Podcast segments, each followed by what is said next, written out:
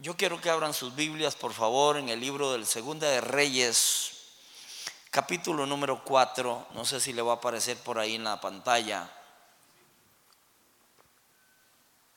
Segundo libro de Reyes, me acompaña mi esposa, me acompaña mi amigo Henry, mi amiga Anita.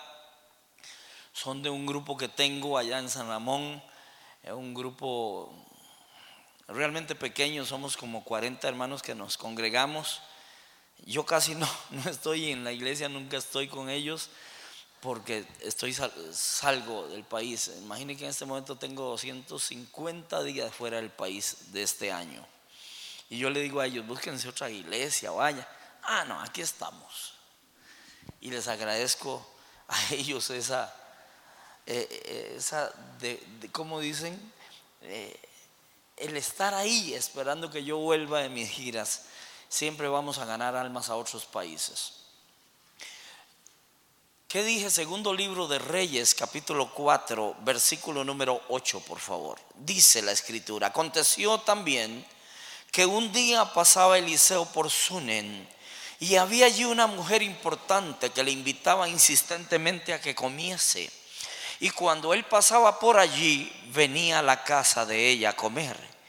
Ella dijo a su marido, he aquí ahora, yo entiendo que este que siempre pasa por nuestra casa es un varón santo de Dios. Dice, yo te ruego que hagamos un pequeño aposento de paredes. Pongamos allí cama, mesa, silla y candelero, para que cuando Él viniere a nosotros, se quede en Él. Y aconteció que un día vino Él por allí y se quedó en aquel aposento y allí durmió. Dejémoslo ahí. Quiero empezar diciendo algo eh, personal, porque la gente tiene que, eh, a ver, comprender que la iglesia de Jesús, cualquier congregación en cualquier parte del mundo, necesita el sostén económico de los miembros de esa iglesia. Yo creo que eso lo entendemos todos. Yo he levantado varios templos en diferentes partes de este país Ayudo iglesias en diferentes países del mundo. Ahorita estábamos en Chile, en eso, en el sur de Chile. Estábamos en Mendoza, Argentina. Estábamos en Tucumán, allá cerca de la frontera con el Brasil. Y así vamos por Honduras, por Nicaragua, por Panamá, por Colombia. A 72 naciones donde Dios me ha llevado. ¿Qué voy a hacer? Voy a ganar gente para Jesús. Pero también voy a sembrar de lo poco o lo mucho que Dios me dé. Alguien me dijo, ¿verdad que usted es millonario? Y dije, no, hablando en términos económicos, no soy millonario. Me dice, pero ¿por qué si usted, le digo, todo lo que me ha llegado en estos 45 años que tengo de predicar, lo he invertido en el reino de Dios. Tengo mi casita, obviamente tengo mi casita, y no es una casa de luz, una, una casa simple. Tengo mi auto, pero tendría una casa de lujo y tendría un auto último modelo si no hiciera lo que he hecho durante 45 años. Es ir por las naciones ayudando a pastores a levantar templos, a comprar un piano, a comprar una guitarra o simplemente alimentar a algún pastor que está pasando por momentos muy difíciles. Ahora, ¿por qué les digo esto? Se los digo porque soy testigo de lo que la Biblia dice. La Biblia dice, dad y se os dará. Eso está ahí. Ahora, todos conocemos ese versículo. Todos lo sabemos aquí, pero algunos hemos logrado bajarlo al corazón. Porque de acá hay que bajarlo al corazón. Ese no es un versículo para el boxeador, dad y se os dará. No, ese es un versículo para creyentes. Gente que quiere ser ayudada por Dios en el momento de necesidad. Ahora bien, dice, dad y se os dará medida buena, apretada, remecida y rebosando. ¿Qué dice alguien que se lo sepa? Darán en vuestro regazo. Ahora, a mí me llamó la atención hace muchos años que leí el versículo que no dice Dios, medida buena, apretada, remecida y rebosando, daré sino que dice darán. Llévese esto en su cabeza, llévese esto en su corazón. Todos los días yo me levanto diciendo, hoy alguien me va a dar. Porque ahí lo dice. Si doy, si siembro, si hago que la obra ah, siga adelante, en algún lado dice medida buena, apretada, remecida y rebosando, darán. Usted se topará con alguien que lo va a bendecir.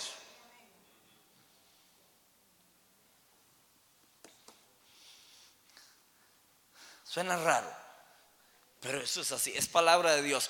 Darán en vuestro regazo. Hace un mes más o menos, estaba en Argentina y una madrugada orando ahí en el hotel donde estaba, oí una voz que me dijo, este es tu tiempo de cosecha. En 45 años yo nunca había oído algo así, ni estaba orando por eso, ni he orado por eso. Llegué a Costa Rica, hermano, y me llamó un hermano y me regaló una, casa prefabricada. Mi hija viene hace un año y dice, papá, yo quiero una casita aparte de esta para, para dormir hasta la hora que me da la gana y para estar despierta hasta la hora que quiero. Y yo, Señor, yo quiero construirle una casita pequeña a mi hija. Y viene y me la regalan hace 15 días, por ahí, no sé. Hace un mes vine de Argentina. 22 días, un hermano me llama y me dice, te voy a regalar una casa prefabricada. Y a un día esto me llamó y me dice, ¿cuándo te la venís a llevar? Espérate, un día esto llego. Pero vea qué curioso, yo, yo, yo tengo un, en mi casa, yo quiero un, un lugarcito para orar. Y pasé por un almacén y vi algo que se llaman butacas. Son modernas, son un asientico bonito, redondito y me arrodillo ahí en el almacén y, pongo los, porque yo quería medir que el estómago me quede aquí arriba y, las rodillas que lleguen bien, porque ustedes ven que yo no soy muy así que bruto, a dos metros. Y me arrodillo y viene el dueño y me dice, ¿qué hace? Le digo, es que necesito uno de estos. Me dice, ¿para qué lo quiere? Le digo, pues para orar. Me dice, ¿dónde vive usted? Le digo, en San Isidro, de San Ramón.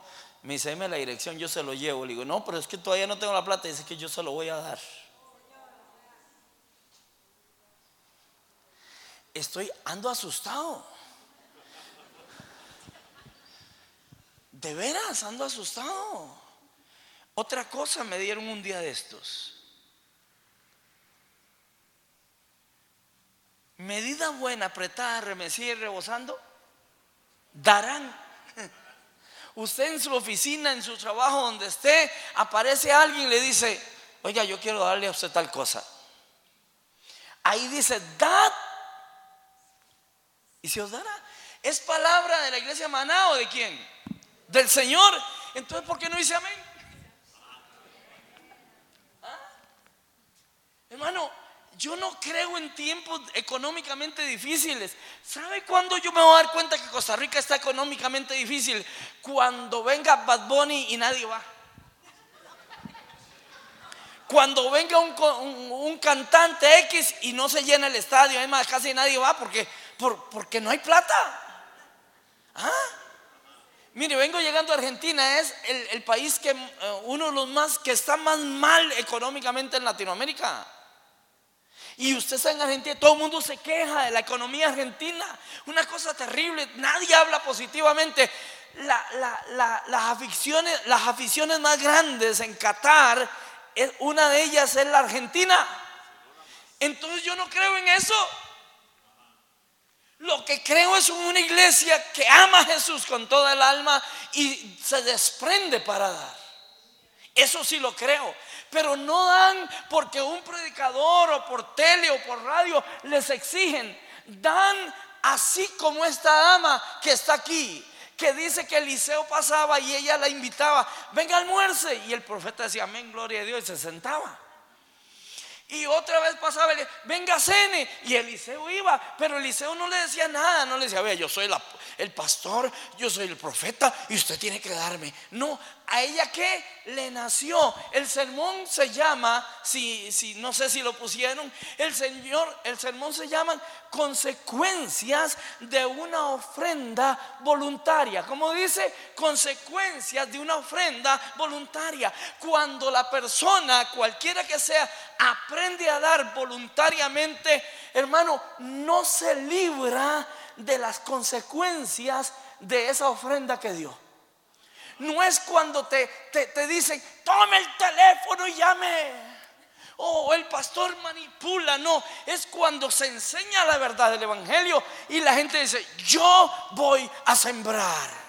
Si me dejo entender, mire, hace muchos años, unos 18 tal vez, yo estaba en una iglesia en San José, una iglesia pequeña, una iglesia pobre, y yo andaba un reloj de 300 mil pesos. Alguien me lo había sembrado. Y yo, yo, soy loco por los relojes. Me encantan los relojes. Me han regalado Rolex. En Nueva York me regalaron un reloj de 8 millones de pesos. Eh, eh, cosas extrañas. Pero hace 18 años yo tenía mi reloj puesto acá, termino de predicar, eso que la gente viene y lo saluda a uno, y viene una parejita y se veía de escasos recursos, y yo no soy, eh, a ver, las mujeres son muy, ah, ¿qué te digo? Detallistas, no, no, que todo lo miran, y si el arete se le cayó, lo ven. Observador, esa es la palabra. Yo no soy nada. Mi esposa me dice, ¿viste lo que andaba esa mujer en la lengua? Le digo, yo le vi los dientes y la lengua. Yo no observo, yo, me cuesta mucho.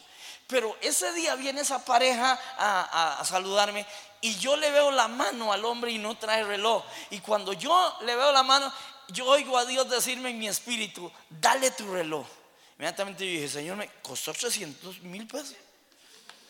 Dale tu reloj. Y entonces me saludan y le digo, hermano, ¿qué hora tiene? Me dice, yo no tengo reloj. Ese yo no tengo, no tengo plata. Me saco el reloj y le digo, toma, este suyo. Se puso a llorar el chico. Hasta el día de hoy estoy recogiendo relojes. Hace poco tenía 13. Rolex. Mire este, es un Cartier. Vale 3 mil dólares. No crea que lo compré, hermano. No, tengo plata para eso y si tuviera no lo compro. Jamás. Pero hermano, son fruto de eso. Yo no le vine a hablar a usted. No, que no, a mí me pasa. Repito, he predicado 45 años del país, eh, eh, en, el ministerio, 70 naciones del mundo. He viajado a 70 países. No tengo plata para viajar y viajo. De veras, yo no tengo dinero. Usted me pide 300 mil pesos en este momento, no tengo, no, no se los puedo prestar. Y si los tuviera seguro, no los presto tampoco. Porque lo necesito viajar. Si me dejo entender? ¿Cómo he ido a tantas naciones? ¿Cómo he pagado hoteles? Hermano, solo, solo le puedo decir que solo Dios sabe. Yo conozco gente millonaria que nunca han ido ni a Cancún, que todo el mundo va. Hermano, y yo voy, vengo, voy, vengo, voy vengo. Mi hija me dice, pa, pero pare ya y no tengo plata, pero aparece el boleto aquí, aparece el boleto para allá. Hermano, ¿por qué? Porque aprendí hace muchos años que no estoy para recibir, estoy para dar, porque es mejor dar. Perdón, es mejor dar. ¿Cuántos creen eso? La mayoría de gente de la iglesia no lo creen. Porque cuando contamos al final los pastores las ofrendas, es una angustia tan terrible. ¿Ah? La gente no ha aprendido a dar. Perdón, no estoy hablando de ustedes. Los cristianos en la mayoría de países no han aprendido a dar porque es más bonito que le den a uno que dar. Es más, le voy a hacer un ejercicio de broma. No, no esto no es en serio. Dígale a que está a la par de mentirillas. Dígale, cuando salgo del culto te doy 50 mil pesos. Dígale, dígale. Ve que se ríen, aunque sean mentirillas, se ríen. Porque es más bonito que le den a uno, señores. Es más bonito que le den, pero la Biblia dice que es mejor. Es mejor. Y cuando hay una iglesia como esta que sueña, que ya oyeron al pastor y, ustedes saben quién es este hombre, gente honesta con los dineros, hermano, no digo, y se lo escuché un predicador una vez, no diga ahí en esa iglesia así piden, no, diga en esa iglesia así me dan oportunidades para sembrar.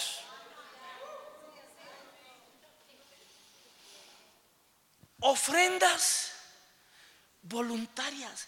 A esta dama nadie le dijo, dele de comer al, profeta. Nadie, ella le nació en el alma. El capítulo 6 me gusta porque abre con una viuda pobre. Que el, hombre era un hombre de Dios, el esposo, un hombre de Dios, ahí lo dice, temeroso de Dios, pero la dejó con deudas cuando murió. En cambio aparece otra, otra dama que no tiene problemas económicos, tienen abundancia. Pero la primera, el hombre era de Dios, el esposo. En la segunda, el hombre es un seguidor de Dios así medio medio, como dicen allá, allá por Boca Ratón, Florida, guichiguachi, o sea, mm, el esposo de esa mujer que tenía dinero era así. Es más, si usted lo lee, se da cuenta, era un flojo. De esos que si hubiera habido culto, va de mes en cuando a la iglesia. Una ofrenda voluntaria tiene consecuencias. Se lo leo. ¿Quiere ir conmigo? Rápido, juntos a la Biblia. Mire lo que dice en el versículo que terminamos leyendo. En el versículo que terminamos leyendo, dice la escritura. Versículo número 12. Todo el mundo a la Biblia. Entonces dijo a Giesi, su criado, Eliseo,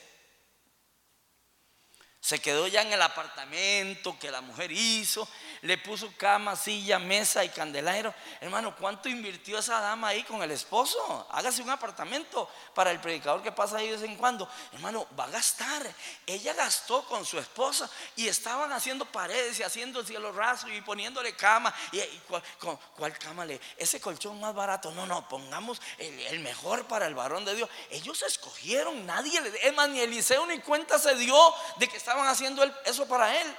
Pero miren lo que pasa cuando Eliseo llega y se queda esa noche ya en apartamento, aleluya. Al otro día, mire lo que pasa, verso número 12. Entonces dijo a Giesi, ¿quién era Giesi? El criado de Eliseo. Llama a esta tsunamita y cuando la llamó vino ella delante de él. Dijo él entonces a Giesi, dile, he aquí tú has estado solícita por nosotros con todo este esmero. ¿Qué quieres que haga por ti? ¿Necesitas que hable por ti al rey o al general del ejército? Y ella contesta, yo habito en medio de mi pueblo, yo soy conocida aquí, el rey es mi amigo, el, el general es mi amigo, o sea, no necesito nada, era una mujer adinerada. Pero vea qué interesante lo que dice el versículo que sigue. Y él dijo, Eliseo dijo, ¿qué pues haremos por ella? Le preguntó al criado. Y el criado, como era un chismoso, a mí, vea, cuando yo era un pastor joven, le volaba duro a los chismosos de la iglesia. Después llegué a entender que los chismosos, hermanos amados, Dios los usa. No, no, no, espérese. No, no, de veras, yo cuando era un muchacho predicador, ah, esos chismosos, lengua larga, que van a comprar una caja cuando se mueran para el cuerpo y otra para la lengua. Les daba duro, hermano. Pero ya después entendí, cuando uno madura, que los chismosos son necesarios. Este era un chismoso. He sí. Era un chismoso. Le digo por qué compré la primera propiedad en San Ramón hace unos años. Porque una mujer que venía a la iglesia, que no era nada consagrada, pecadora, esa le gustaba un tipo y se iba, se acostaba con él. Ella, era así. Pero el día que yo dije, vamos a comprar una propiedad, ando orando y buscando, me dice, pastor, ahí por mi casa hay una grande, tal vez le sirva. Esa fue la que compramos. ¿Ah? Aquella mujer que oraba, hermano, y ayunaba y hablaba en lengua y se ponía así, que uno pensaba que ya iba a volar. A esa no la usó Dios, la usó a la chismosa y pecadora. Así es que no se sienta mal si es chismoso. Déjese usar por Dios.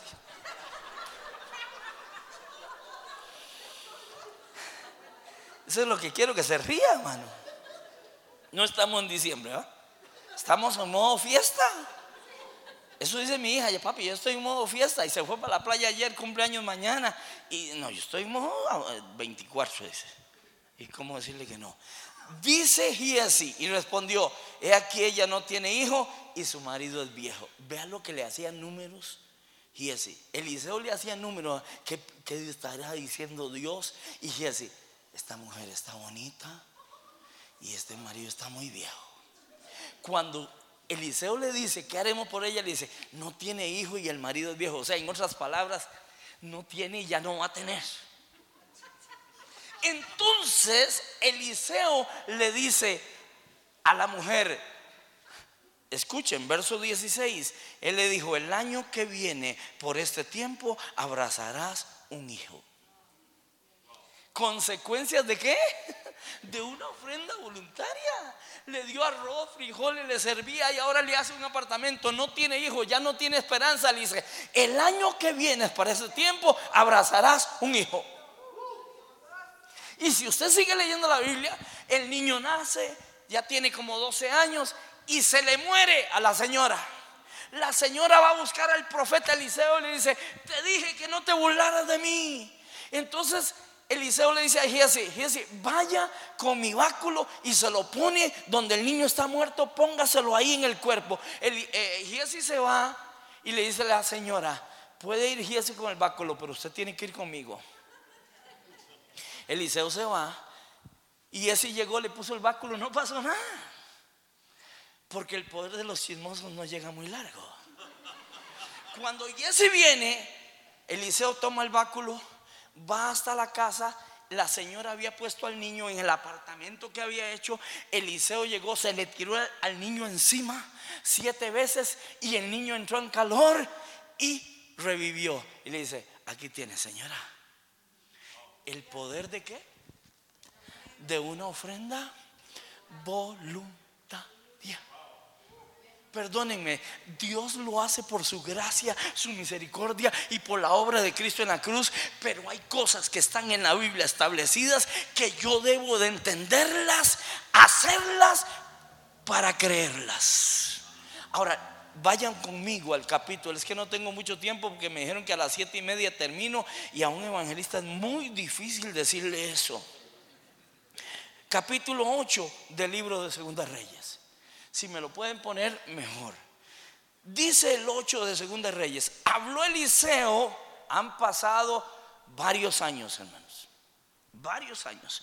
Mire lo que dice, habló Eliseo a aquella mujer a cuyo hijo él había hecho vivir diciendo, levántate, vete tú y toda tu casa a vivir donde puedas, porque Dios ha llamado el hambre, la cual vendrá sobre la tierra por siete años. Entonces la mujer se levantó e hizo como el varón de Dios le dijo, se fue ella con toda su familia y vivió en la tierra de los filisteos. ¿Cuántos años? ¿Qué vemos en este pasaje? Algo importantísimo en la vida, guianza de Dios. Si usted y yo somos guiados por Dios, seremos bendecidos. Dios, usted no puede hacer las cosas importantes en su vida a como salgan. Usted tiene que pedirle dirección a Dios. Estoy hablando de cosas importantes en tu vida. Hay que meter a Dios en el asunto. ¿Sí me dejo entender? Digo cosas importantes porque en San Ramón yo tenía una oveja, hermano, que era tan espiritual que todo lo desvirtuaba. Se iba a la feria y le decía, Señor, ¿cuáles papas compro? No, no, no, yo no estoy bromeando. Señor, ¿cuáles chayotes? ¿Los de aquí o los de allá? No, no, compre las papas duras y compre los chayotes buenos y compre la verdura mejor. Eso no tiene que pedirle a Dios dirección. Y si Dios no lo dirige, lo dirige la señora. Porque yo voy a la feria y ella, ella, me pone un mensaje, que las papas estén duritas. ¿Ah? Yo no estoy hablando de dirección en esas cosas, pero en las cosas importantes de tu vida, trascendentales, usted necesita ser guiado por el Dios de la gloria. Y aquí tenemos una señora que viene una grave hambruna sobre la tierra y Eliseo le dice, váyase a vivir donde quiera porque Dios ha llamado la hambruna sobre esa tierra. Hermano, y ella se va. Mire de qué la está librando el Señor a esa señora y a su familia. ¿Ah? Y la señora se va siete años. Pero a los siete años regresa. Ahora, el problema es que las propiedades de ella las había tomado el gobierno, las había tomado el rey, las había repartido entre el general y, ya ustedes saben la política cómo es. Y ella necesita, al regresar, tener donde vivir, pero ya todo lo que tenía no es de ella. Escuchen la palabra de Dios. Mire lo que dice. Se fue a vivir donde primero pudo. Pero yo quiero que ustedes lean conmigo esto. Bendito sea Dios. No me diga que lo perdí. Versículo número 4. Y había el rey, 8.4, y había el rey hablado con Giesi, criado del varón de Dios, diciéndole, te ruego que me cuentes todas las maravillas que ha hecho Eliseo. Nota, era chismoso el tipo. El rey le pregunta al chismoso, dígame, ¿qué ha hecho Eliseo Dios a través de él? Y se suelta, que nada más toque, toque a un chismoso. Mira que sabes vos en la iglesia que pasó. Uh. Allá en Ramón yo tuve muchos y muchas. Les agradezco tanto que me maduraron. ¿Dónde estamos? ¿En qué versículo? 4. 8, 4. Mire lo que dice. Verso 5. Y mientras él estaba contando al rey cómo había hecho vivir a un muerto, he aquí que la mujer a cuyo hijo él había hecho vivir vino para implorar al rey por su casa y por sus tierras. Entonces dijo Giesi, rey, señor mío, esta es la mujer y este es su hijo al cual Eliseo hizo vivir. Oiga, en el instante, en el preciso momento, qué casualidad que llegara ahí Henry en ese momento. En Dios no hay casualidades, hay diosualidades. Dios tiene todo planeado en tu vida, alabado sea el nombre de Jesús. Las cosas no llegan por llegar, llegan en el momento preciso. Ella viene a implorarle al rey que le devuelva todo porque hace siete años no hay nada de, no, son de ella.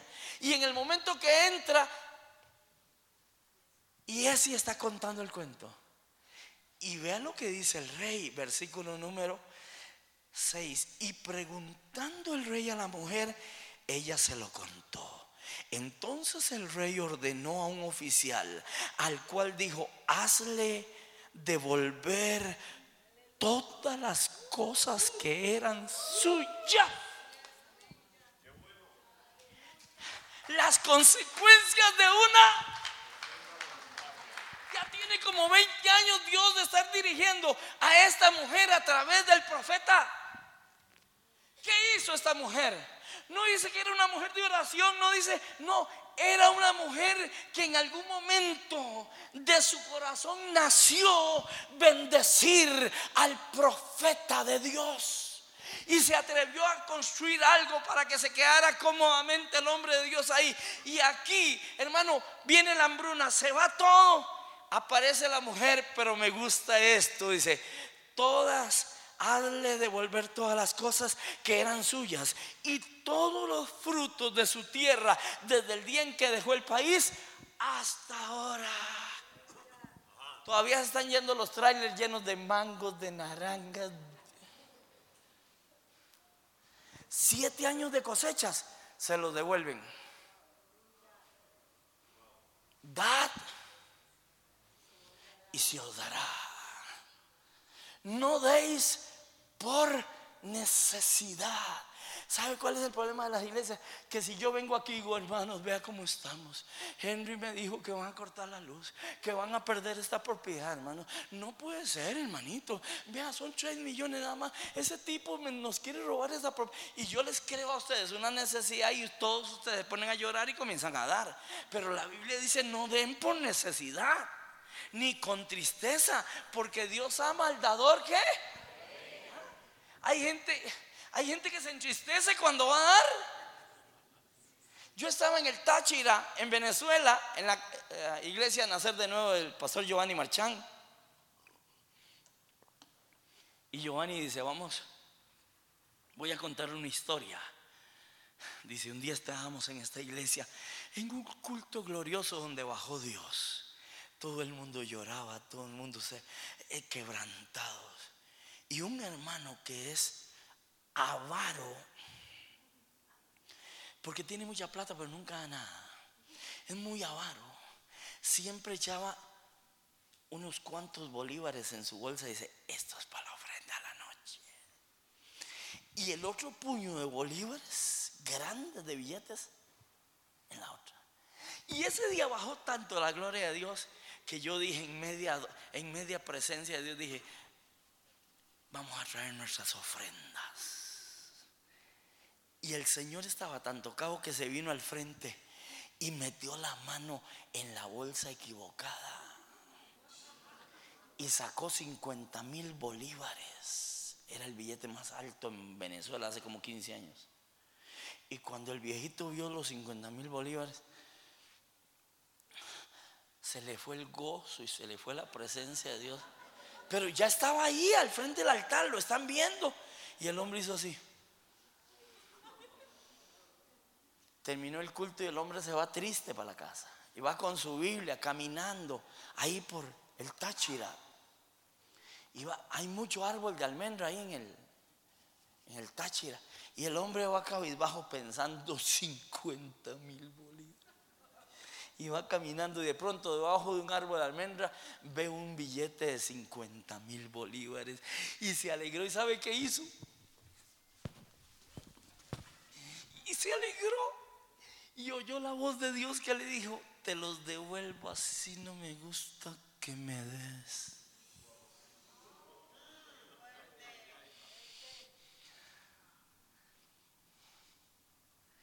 Hermano, dar es una bendición que Dios trate con los predicadores que manipulan la palabra para sacarle a la gente del pueblo, al pueblo la, la plata. No. Pero hay hombres de Dios que caminamos por el mundo y pastores como el que ustedes tienen que solicitan primero para que Dios bendiga, porque ese debe ser el espíritu del predicador. El predicador tiene que decir, voy a hacer esto para que Dios abra las puertas y bendiga a mi iglesia y bendiga a mis ovejas. No voy a sacarles porque necesito cambiar de carro. No es así. Y Dios trate con la gente así. Pero hay gente, hermano, que pide para nosotros mismos. Déjeme contarle un testimonio. Allá en San Ramón, hace 32 años, 33, Dios me dijo, levántame una obra aquí, yo te prospero. Y aquí hay un testigo de eso, allá está atrás, de lo que voy a decir. Martín fue mi oveja hace 30 años. Él vivió esto que les voy a contar. Se lo cuento en cinco minutos porque no tengo más tiempo. Dios habló conmigo me dijo, levántame una obra en San Ramón y te prospero. Cuando yo, y escuchen, yo soy humano, cuando yo y te prospero, yo fui feliz a levantar la obra. Porque yo me imaginaba una casa de lujo, que Dios me iba a prosperar, y un carro del año. Yo me fui con esa mentalidad tan humana y comencé a trabajar, hermano. Veinte años después de comenzar la obra, comencé a ver cómo Dios comenzó a prosperarme. Pero fueron 20 años de ayuno, de oración, de vigilia, de esto, del otro. mis dos hijos estaban pequeños y ahí, como a los 600 metros de, donde eh, alquilábamos, había una soda que le decían la soda de chus. Vendían la mejor sustancia de carne que había en todo San Ramón. Valía eh, poquito, pero hace 22, 23 años, para mí eso era un platal. Y, yo tenía que caminar con mis hijos cuando salía el culto. Y mi hija Verónica, que mañana cumple 35, tenía como 3 o 4 años, 5 años, no sé. Y, yo iba ahí y, y, Edward ya estaba un poquito más grande. Y íbamos caminando y cada vez que nos acercábamos más a la bendita soda era peor el olor a esa riquísima sustancia. Y vendían un salchichón que yo no sé de qué era, hermanos, y de furia, no sé, no sé, pero era delicioso el salchichón. Y valía poco, pero íbamos caminando y comenzaba a ver, yo tengo hambre. Pero no hay plata. Simple, yo tengo hambre. Edward era más callado. Y entonces nosotros veíamos cuánto andábamos y apenas alcanzaba para una sustancia. Y le decíamos, vamos a pasar, pero vamos a pedir una para los dos. Y no pidan fresco porque no alcanza.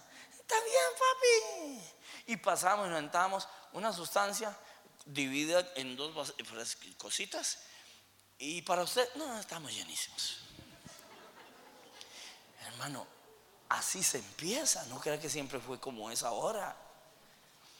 La cosa es que Verónica se la comía muy rápido y veía que su hermano todavía la tenía casi entera y volvía a ver y yo quiero más.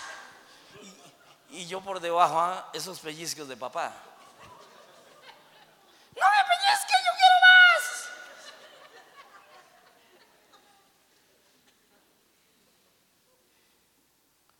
Pero Dios dijo, levántame una obra y te prospero. Hoy tenemos propiedades en San Ramón para la gloria de Dios por 5 o casi 6 millones de dólares. Somos la congregación, el templo más grande, la congregación numéricamente más grande. Tenemos quinta, tenemos parqueo para 200 carros. Eh, Dios nos prosperó. Pero ¿sabe dónde empezó la prosperidad económica? Estaba yo en una oficina, pequeña oficina, fea oficina, hace unos 26 años, 27. Y el, el que era mi ayudante o mi mano adjunta, hermano, me dice, pastor, ahí lo busca un tipo raro. Digo, ¿quién es? Yo no sé, hay un tipo raro ahí. Pregunta por usted, le digo, páselo. Y entra un tipo alto no miento ni exagero cuando les digo que andaba un puro de marihuana del tamaño de este micrófono en la boca. No miento, señores. allá está Martín, él sabe de lo que hablo. Aquí está Henry y Anita. Y entra a la oficina, yo estoy sentado y me dice, ¿está el pastor? Le digo, sí. ¿Me puedo sentar? Sí, sentate. Se, se sentó y puso el puro en el escritorio pastoral. Yo nunca fumé marihuana. Y le aseguro que a los 10 minutos eh, se, soltaba un humito de ese puro.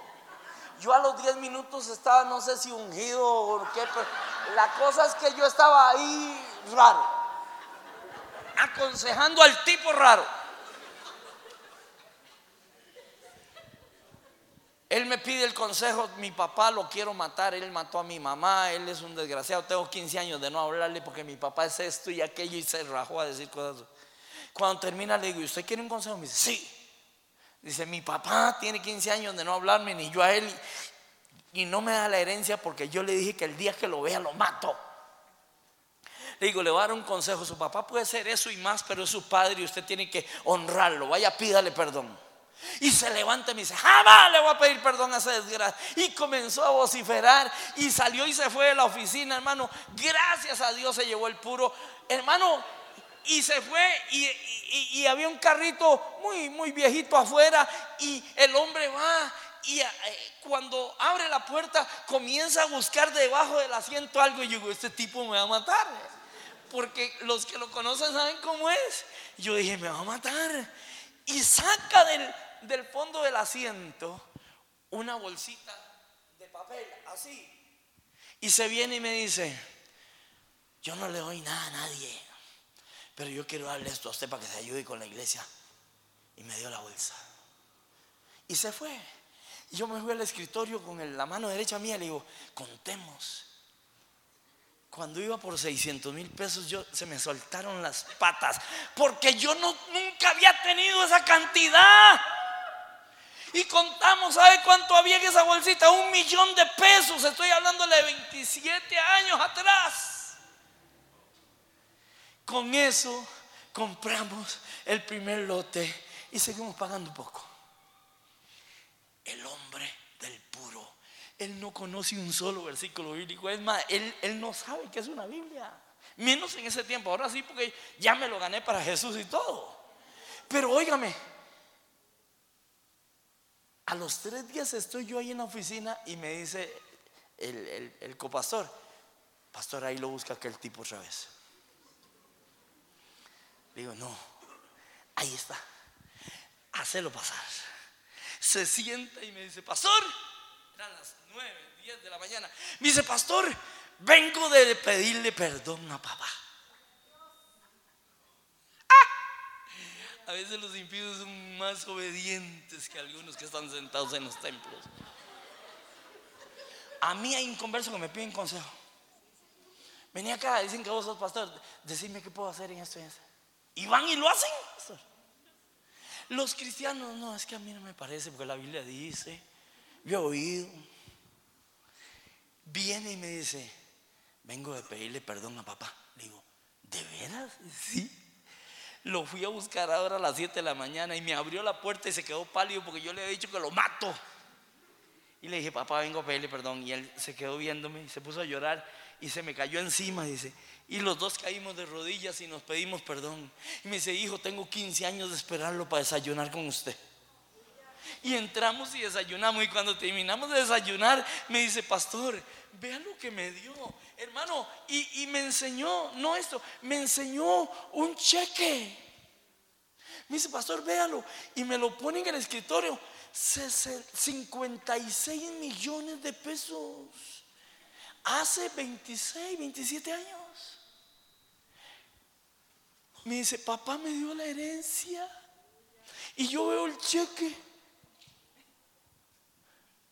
¿A cuánto les gustaría que les dieran 56 millones?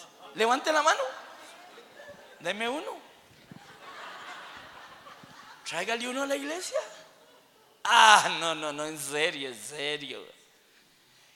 Ese hombre me dio un millón de pesos. Nunca ha oído un sermón del dar.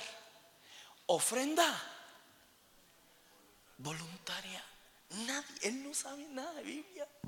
Hermano, le voy a decir algo. Es uno de los que me manda más almas para que las evangelice. Porque él está en alguna rueda fumando monte y bebiendo guaro y dice, usted lo que necesita es hablar con el pastor, vaya a buscar al pastor. ¿Ah?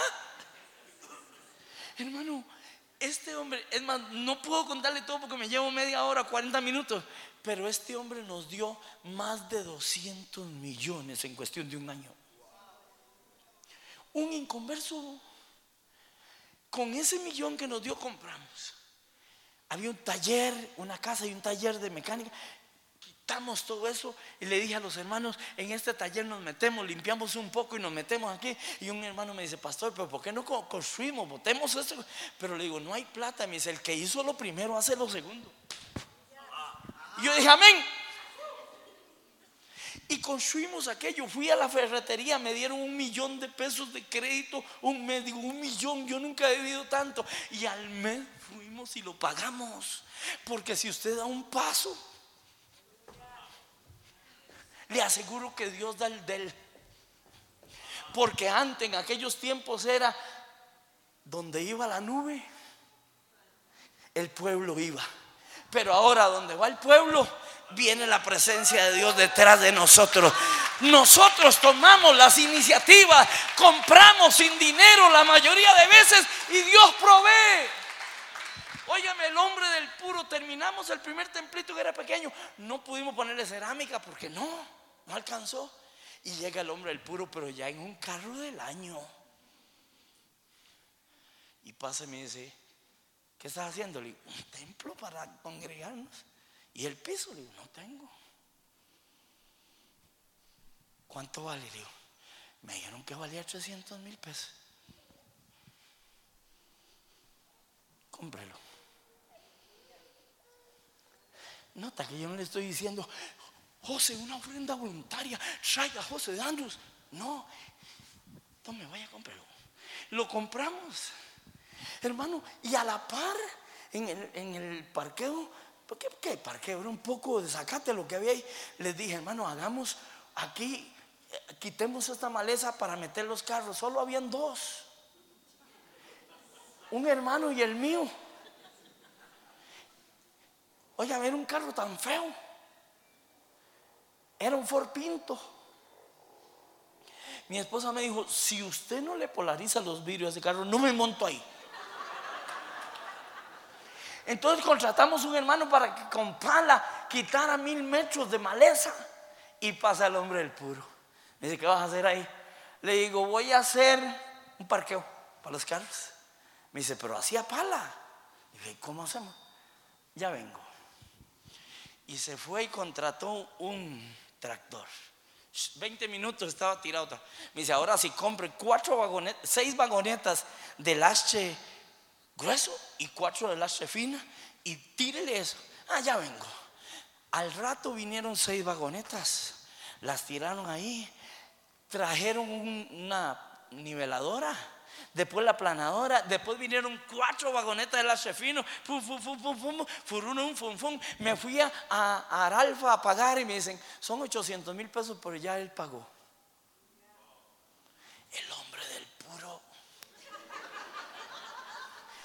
Se ha casado cinco veces. Ese sí es un pecador, Henry. Es que hay gente que anda fumando delta. Estoy en el mundo ahora, es payaso. Este tipo es pecador. Ha tenido novias, diamantes y cinco esposas. Es más, la cuarta lo casé yo con la cuarta. Y Ninfa, la suegra, estaba conmigo congregándose. Y en el culto de oración los martes, Padre Santo, salva uno, salva al otro. Y paso yo y Ninfa dice, salva a José, salva a José. Le digo, Ninfa, Ninfa, hey, Ninfa, no ore así. Me dice, ¿por qué? Le digo, porque si se salva se echa a perder. Usted no ha visto gente en las iglesias que antes en el mundo, ¿cuánto es? Yo pago. Ahora, pastor, ¿me puede dar un estudio del diezmo a ver si, si acaso? Venga, pla, pla, pla, pla, tres meses. ¿Ya entendió? Claro, pastor, ahora va a más, voy a orar a ver si siento. Se echaron a perder. Antes se veían todo el guario, fumaban todo el monte. Hermano, ahora yo estoy hablando de ustedes, estoy hablando de otras iglesias. De los que vienen mañana que no vinieron hoy. Estoy hablando de una ofrenda ¿qué? Voluntaria. El hombre del puro me hizo el parqueo. Y el sábado que había culto, le digo, hermano, vea lo que está pasando. Y todo el mundo aullaba y se levantaban y se paraban en esa silla dándole gloria a Dios. Porque nos gusta más que nos den. Pero ahí no paró la cosa. El hombre del puro. Yo vivía a la par del templo porque era una casita que el señor que le compramos la tenía. Yo vivía ahí. Y aparece el hombre del puro y me dice, vení acá. Le digo, ¿qué pasó? Me dice, ¿verdad que usted no tiene casa propia? No, montese. Me monté en aquel carrazo. Le digo, pero no habrá los vidrios. Porque si la gente me ve con vos y vos andas fumando marihuana,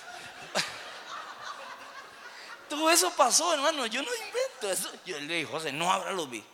Me llevó a un residencial, nos bajamos, abrió una casa, cinco cuartos, dos baños, eh, terraza.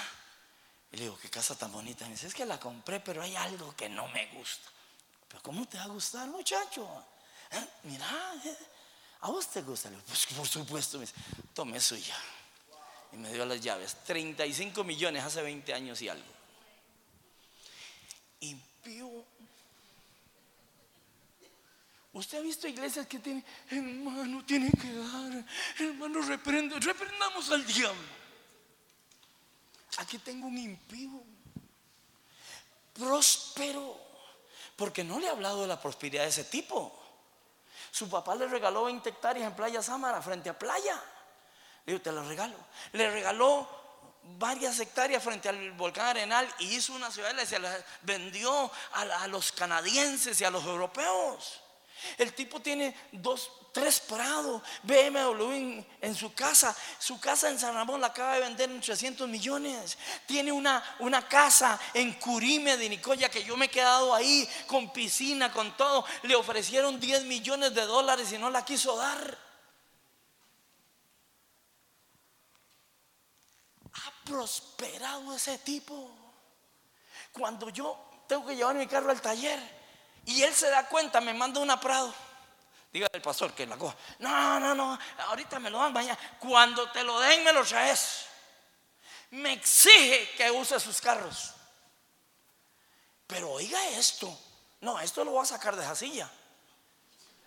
Su cuarta esposa me dice, pastor, vaya búsquelo porque en alguna cantina está porque tiene tres meses de andar borracho.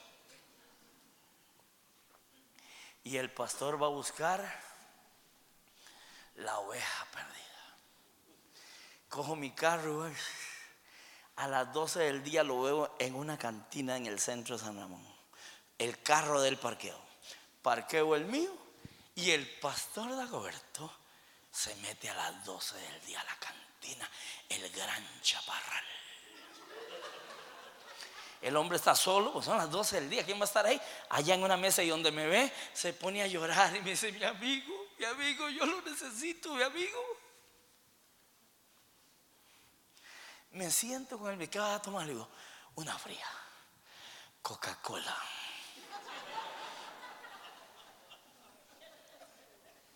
Yo me siento aquí en casa, pastor. No me quiero ir. Y tengo que irme para San Ramón ahorita. Mis perros están solos. Se pone a llorar, me habla. Le digo, José, vámonos. No, es que tengo problemas. Vámonos con vos y me voy. Y se levanta ese tipo, es alto, y me abraza. ¿Sabe cómo salimos de esa cantina? ¿Cómo crees? Para donde se hacía él, me hacía yo. Y yo voy saliendo de la cantina y digo, Señor, que no pasen esas señoras chismosas de la iglesia. Que no pasen. Mira qué escena, hermano. Y salimos. Pero oiga lo que le voy a contar. En la, acera de la cantina me dice, yo te quiero decir algo. ¿Qué fue José? Yo descubrí algo. ¿Qué fue José? Desde que yo te doy a vos y a la iglesia. Él me prosperó. Llorando me lo dijo. Y lloré con él. ¿Y sabe por qué me dan ganas de llorar? Porque en las iglesias, hermano, la gente no ha descubierto esto. Que si doy voluntariamente por ayudar la obra de Dios, Dios bendecirá mi vida, mis hijos, mis nietos, mi generación.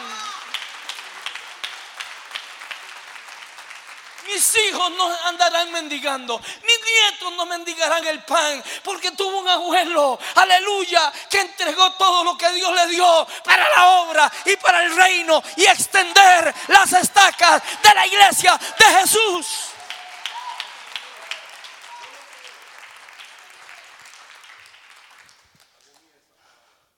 Hace años le dije a la iglesia, vamos a tirar la alfombra a todo esto para que cuando nuestros hijos se casen y nuestros nietos vengan, corran por esta alfombra. Cuando voy a predicar a la iglesia, veo a mi nieto Mateo de nueve años, o de tres, o de dos, corría por ahí. Yo dije, lo logramos.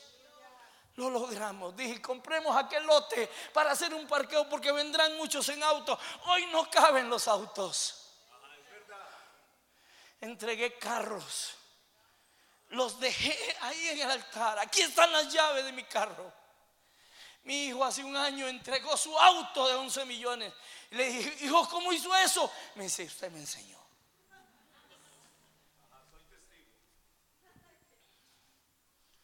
Yo no sé por qué la gente, la gente siente escalofríos cuando se predica la unción del Espíritu. Pero cuando enseñamos de dar, ¿será o no será? Es bíblico.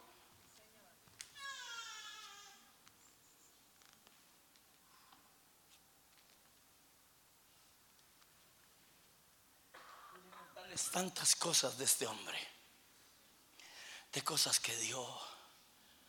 Fue el primer hombre que me regaló un carro,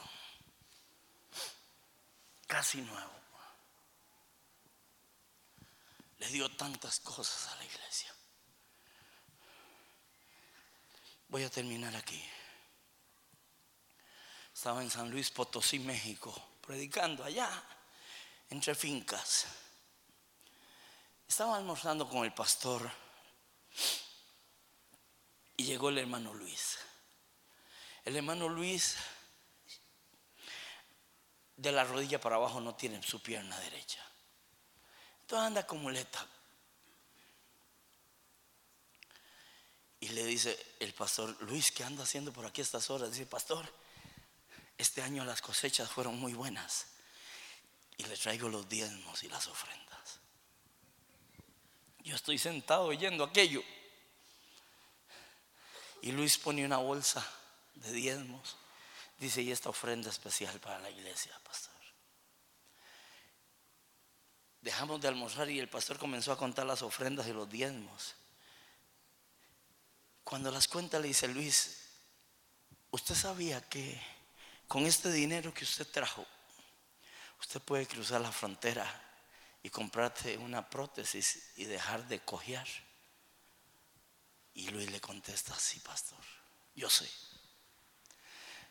Pero prefiero cojear yo y que no coge la iglesia.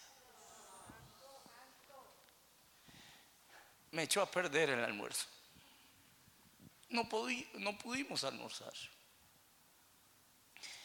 Hay gente que ha aprendido a darle a Dios. Además de su vida. Un día alguien me dijo, pero ¿por qué entregas todo para el reino de Dios?